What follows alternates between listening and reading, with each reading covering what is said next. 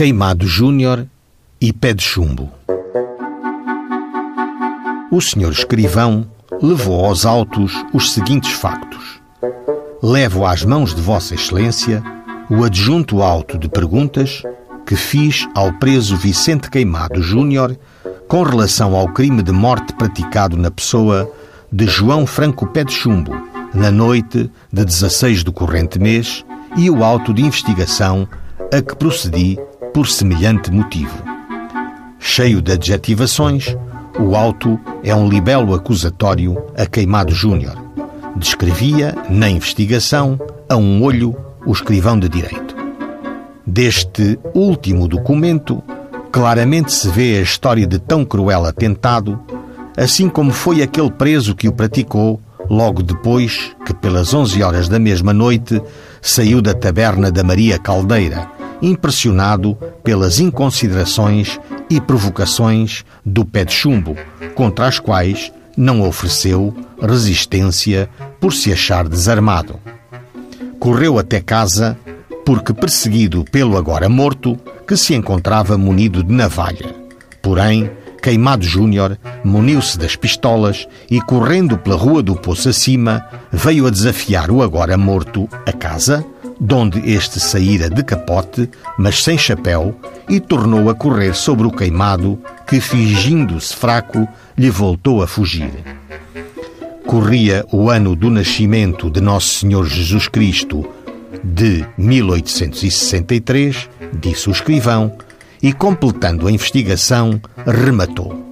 Porém, queimado, voltando para as ruas, foi colocar-se à esquina do canto do João Dévora, na entrada para a praça.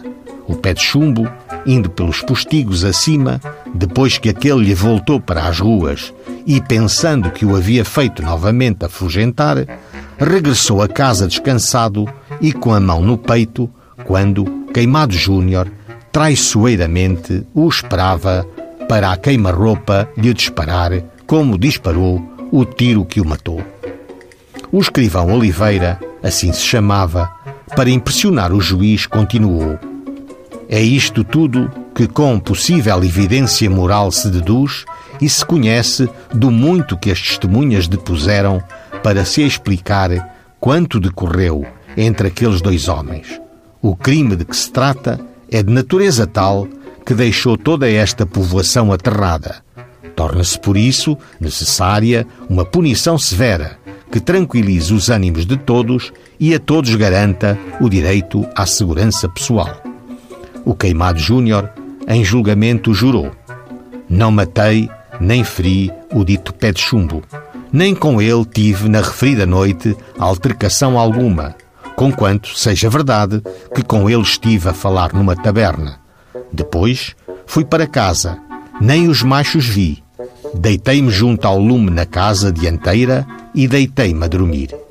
O senhor juiz sentenciou, vista a declaração do júri, que não deu como provado o crime de que o réu Vicente Queimado Júnior é acusado, mando seja solto, lhe dê baixa na culpa, vai em paz deste juízo, sem custas, pagando seis mil reis ao advogado.